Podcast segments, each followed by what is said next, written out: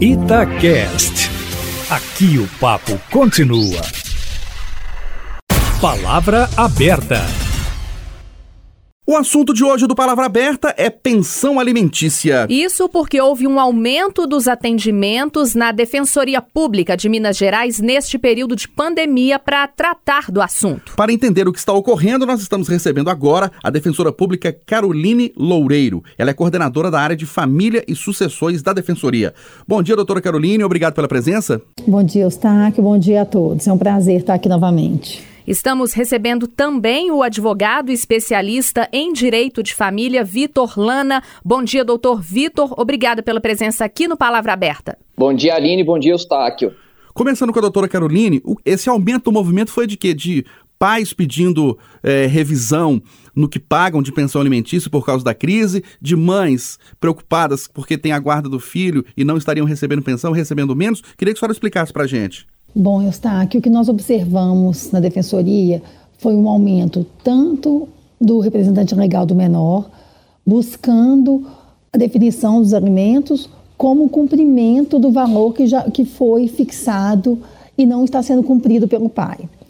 E, por outro lado, os pais, o alimentante, obrigado ao pagamento de pensão, nos procurou também para reduzir esse valor tendo em vista as alterações na capacidade financeira, né? Uma crise enorme que nós estamos vivendo e com isso muitos alimentantes desempregados. Doutor Vitor, e na sua opinião, por que está acontecendo esse aumento aí? É como a doutora Carolina ressaltou, nós estamos passando por um momento economicamente muito complexo. A perda de emprego em grande volume, a diminuição da renda, tudo isso traz muita dificuldade para a fixação dos alimentos. Em verdade, para o cumprimento da obrigação alimentar. Eu também venho recebendo com muita frequência as mesmas queixas, com as mesmas referências de dificuldade, de impossibilidade de honrar com compromisso. Enfim, a pandemia atingiu diretamente as, questão, as questões dos alimentos. Agora, doutora Carolina, como é que foi o tratamento da Defensoria Pública em relação a esses casos? Das mães que estavam preocupadas com o não pagamento de pensão e dos pais dizendo que não tinham condições ou condições menores para pagar? Olha, desde o início da pandemia, no ano passado, a Defensoria disponibilizou atendimento remoto. É, na Defensoria Pública é um pouco complexa essa, essa situação, porque infelizmente nós temos assistidos que não, não têm acesso. Então, nós mantivemos de forma bastante reduzida o atendimento presencial. Mas para que todas as pessoas tivessem acesso à justiça, nós é, disponibilizamos e-mail e telefones pelos quais os interessados entravam em contato conosco e narrando a, a sua situação. Então, conseguimos com isso é, ajuizar pedido de alimentos, ajuizar o pedido de cumprimento de sentença e o pedido revisional de alimentos também.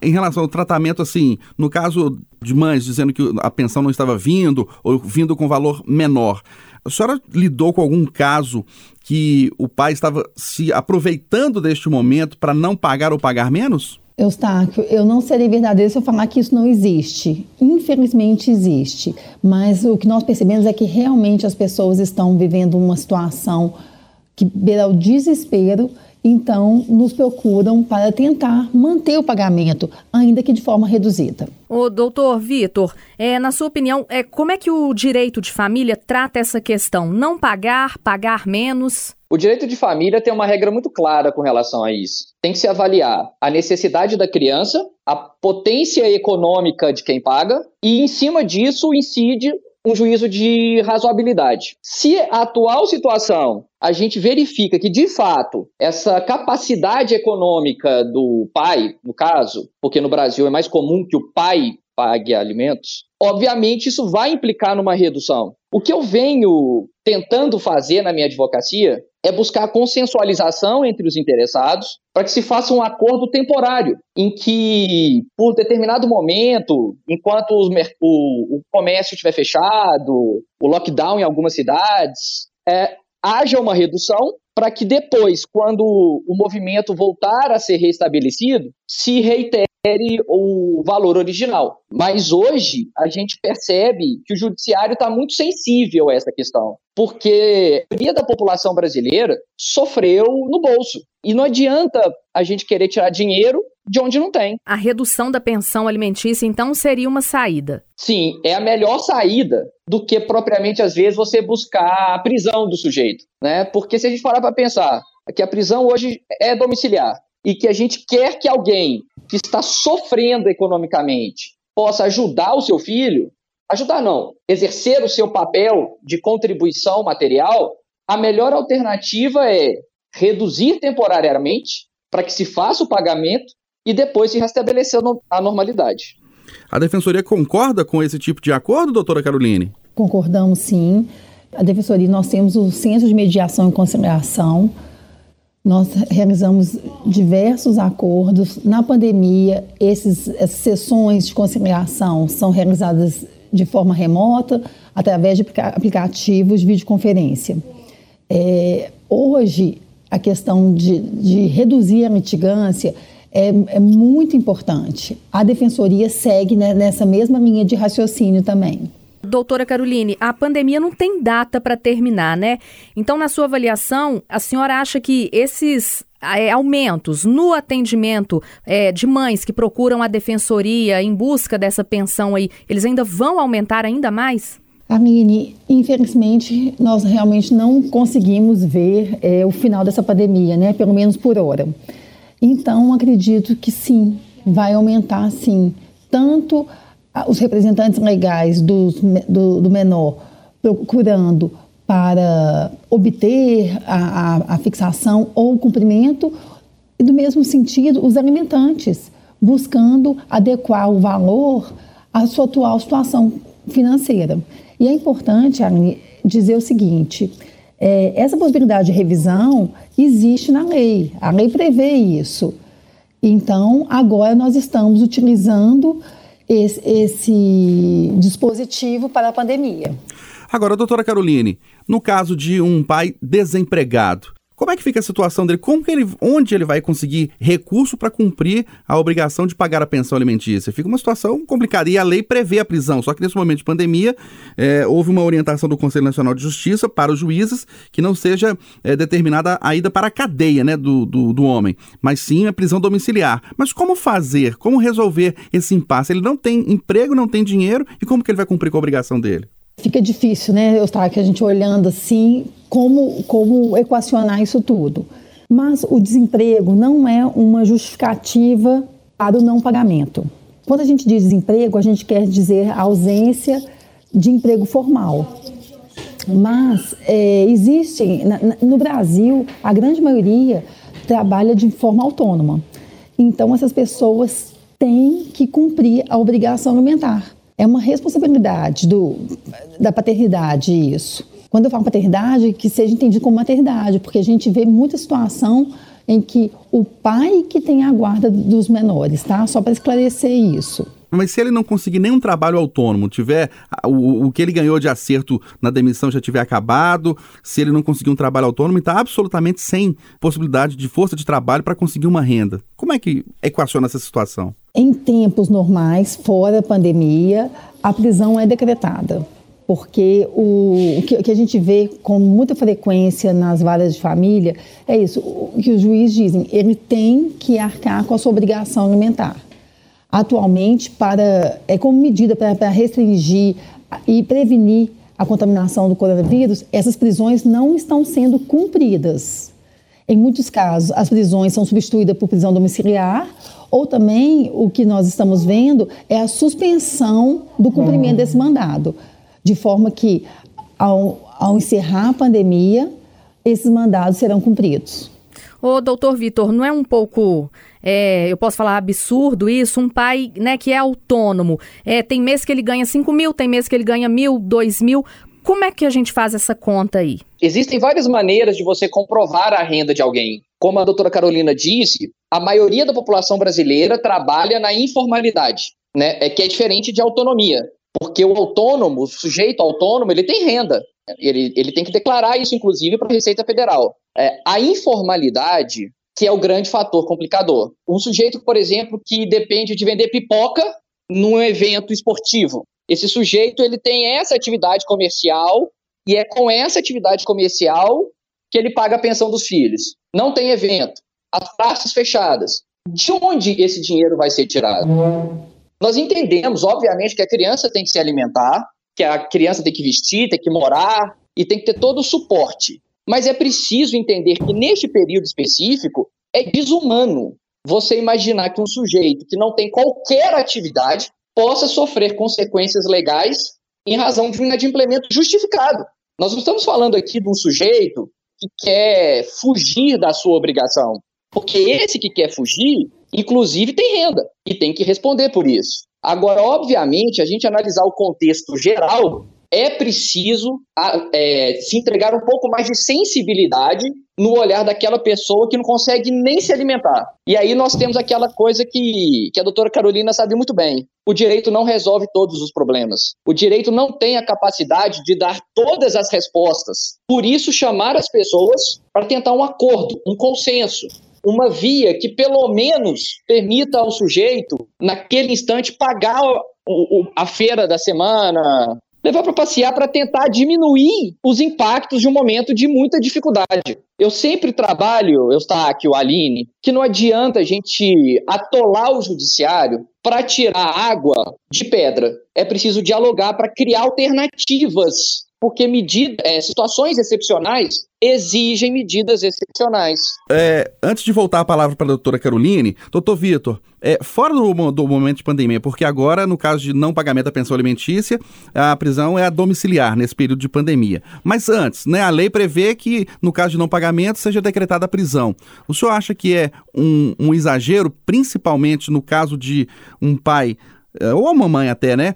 Que não tenha qualquer renda, ela perdeu o emprego, não consegue um trabalho informal, não consegue ser autônoma e não tem renda nenhuma? Eu, que eu sou um grande crítico da prisão, muito antes de se falar em pandemia, porque eu não vejo muito sentido, respeitosamente, em você querer que alguém te pague um valor segregando a liberdade dessa pessoa. Porque aí ela não vai ter como produzir o dinheiro. Você, na verdade, está tentando forçar uma situação para que terceiros paguem. A verdade é, é, existem outras medidas hoje que podem ser mais eficientes. E o judiciário já começa a acolher essas medidas como possibilidades. Nós temos a suspensão de CNH, temos a questão que se com proibição de viagem, cassação de passaporte, cancelamento da internet na casa do sujeito, é, de alguns serviços que sejam não essenciais, para lhe garantir mais renda para que possa pagar essa pensão. A gente precisa entender que eu preciso desse cara trabalhando, porque só assim ele vai satisfazer a obrigação. Na prisão, a gente tem vários casos das pessoas que, inclusive, falam assim: pode me prender, eu vou ficar lá um tempo e saio e não vou pagar. Então, na verdade, eu acho que é, que é uma medida extrema e incompatível com o Instituto da Pensão. Mas essa é uma posição que eu tenho já há mais de 10 anos. Eu não concordo muito com o Instituto prender quem tem que pagar. E o posicionamento da senhora, da Defensoria Pública, doutora Carolina Loureiro? Eu estou aqui na Defensoria Pública, a gente adota o seguinte pensamento. É, a prisão é para os casos daqueles que podem e não querem pagar. Infelizmente, a gente vê isso, isso existe. Então, para esses casos, a gente percebe que na, no momento em que a prisão é decretada, de uma forma assim rápida, o, o dinheiro aparece e a pessoa paga. É porque aquela pessoa realmente podia pagar e o seu inadimplemento é injustificável. Mas, para os outros casos em que a pessoa realmente não tem condições, eu concordo com o que o doutor Vitor falou tem outros meios para a gente conseguir é, obter o cumprimento da obrigação alimentar. Então, entendo que a, a prisão seria para casos, para assim, esses tipos de casos, são alguns casos extremos. Nos demais casos, a gente pode se valer de um acordo. A gente sempre orienta aos nossos assistidos a estarem abertos ao acordo, pois no acordo ambas as partes vão ceder um pouco, mas, mas os interesses serão é, atendidos de alguma forma. Então a senhora está dizendo que a Defensoria Pública, né, no caso da senhora, defende que no, a prisão seja para é, quem não está pagando pensão alimentícia de forma proposital, vamos dizer assim? Isso, injustificada. Uhum. Isso é muito comum? Acontece. A gente vê na defensoria alguns casos em que a pessoa se nega, ela é, ela é intimada, tem ciência do, do processo e continua inerte. No momento em que a prisão é decretada, o, o valor colocado à disposição do menor. Como que isso é tratado na Defensoria Pública? Nós tratamos é, com, com as intervenções no processo para que seja obtido o, o, valor. Mas é importante dizer também que a defensoria, da mesma forma que o advogado, é, nós atendemos ambas as partes. Nós atendemos tanto a mãe, que está representando o seu filho, ou o pai, quando é o guardião, que busca o cumprimento, quanto o alimentante que está inadimplente. A gente sempre tenta o acordo, orientando aquele pai ou aquela mãe que não, não detém a guarda a, da, da importância do, da obrigação alimentar e orientando o, o guardião também de que aquele, talvez aquele alimentante realmente não tenha condições, então obter o valor de uma forma parcelada.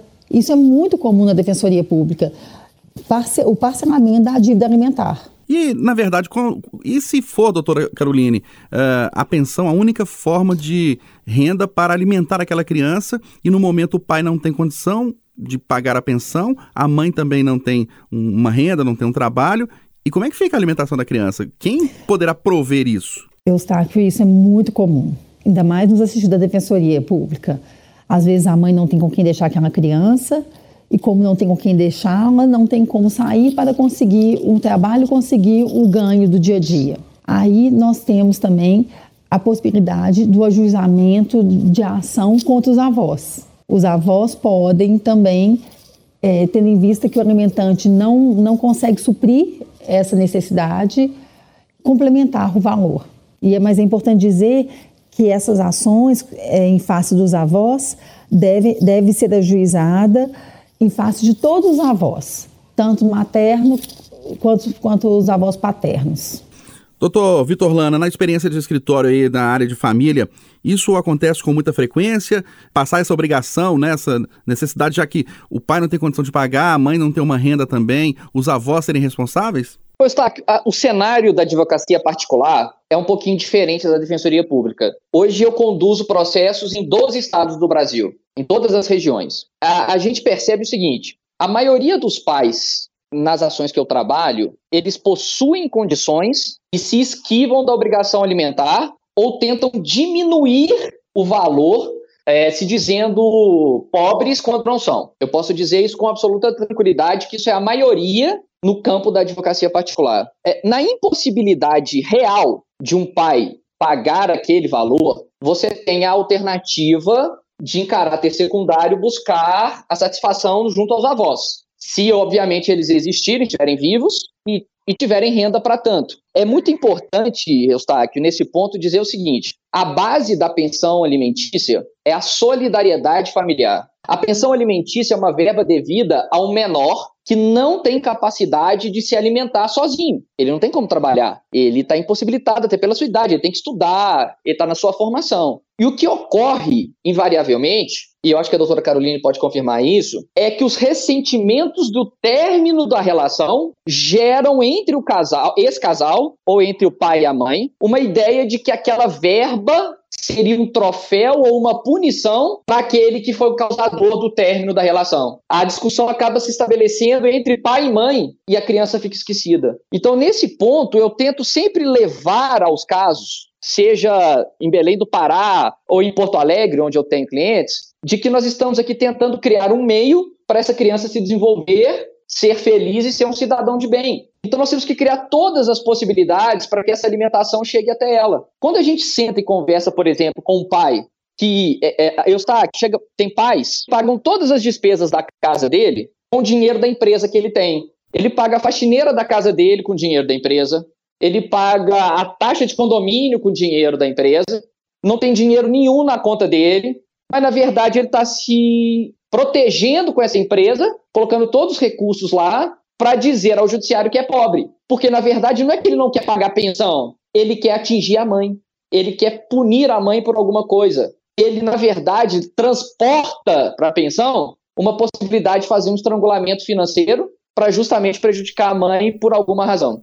Doutora Caroline, para a gente encerrar, doutor Vitor também, para a gente encerrar, vamos, a gente está falando de um pagamento de um valor menor de pensão ou não pagamento por dificuldades financeiras. E quando é um valor maior do que a necessidade da criança, há uma sobra ali mensal nas despesas. O que é feito com esse recurso, com esse dinheiro? Eustáquio, o valor, como bem disse o doutor Vitor no início da nossa conversa, é fixado considerando as necessidades da criança e a possibilidade do, do alimentante. Então, se há uma sobra, essa sobra não é, é não, porque a prestação de contas, na, eu entendo o seguinte, que prestação de contas na seara familiar é muito complicado. Porque hoje pode ter uma sobra, mas no mês seguinte não. Na defensoria, eu te falo que não existe essa sobra, porque essa sobra é. O valor é, é pequeno, a gente vê valores ínfimos, é, triste, sabe, Eustáquio, o, o que a gente vê, porque não tem, a pessoa não, realmente não tem condições de pagar mais. O doutor Vitor talvez possa ter essa experiência, mas eu mesmo, no, no, na, atuando na Defensoria Pública, eu entendo que não há que se questionar sobras de valor de pensão, não. O valor é fixado e depois, se ele não está adequado, o interessado que busque a, o ajuste desse valor. Doutor Vitor, e a visão do senhor sobre isso? Isso é comum ou não, essa sobra? Acontece, na advocacia particular acontece. Mas interessante, Eustáquio, sua pergunta, pelo seguinte: a lei diz que a criança, que a pensão, perdão, ela precisa manter a condição social daquele menor. Então, se o casal vive numa situação abastada, a criança tem inglês, balé, natação, a melhor escola particular da cidade, faz viagens internacionais, tudo isso tem que ser mantido porque faz parte da condição social dessa criança. Então a gente tem casos em que a pensão é de 20 salários mínimos. Pode ser que sobre, é fato que pode ser que sobre, mas o, a condição social daquela menor exige isso, para que ela não sofra a consequência da separação dos pais. E isso vai, essa sobra vai ser utilizada na criação dela, né? A mãe é a gestora desse recurso. Se ela é irresponsável com esse recurso, se sobrou lá 5 mil reais e ela foi no salão de beleza, ela tem que sofrer as consequências da irresponsabilidade, né? Inclusive, se for o caso, até com a inversão da guarda.